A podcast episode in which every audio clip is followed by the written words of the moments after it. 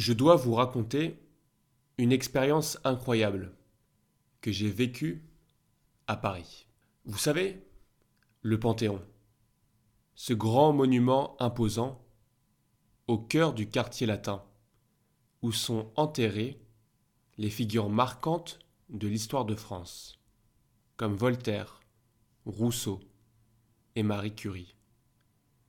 Eh bien, récemment, c'était la panthéonisation de Missak Manouchian, un héros méconnu de la résistance française. D'origine arménienne, Missak est reconnu pour son courage face à l'oppression nazie pendant la Seconde Guerre mondiale. Ces derniers temps, en passant devant le Panthéon, j'avais remarqué qu'il préparait quelque chose de grand. Il y avait des barrières, des estrades, tout un tas de trucs.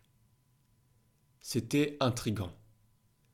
Alors j'ai décidé d'y aller, le jour J, pour voir de quoi il s'agissait.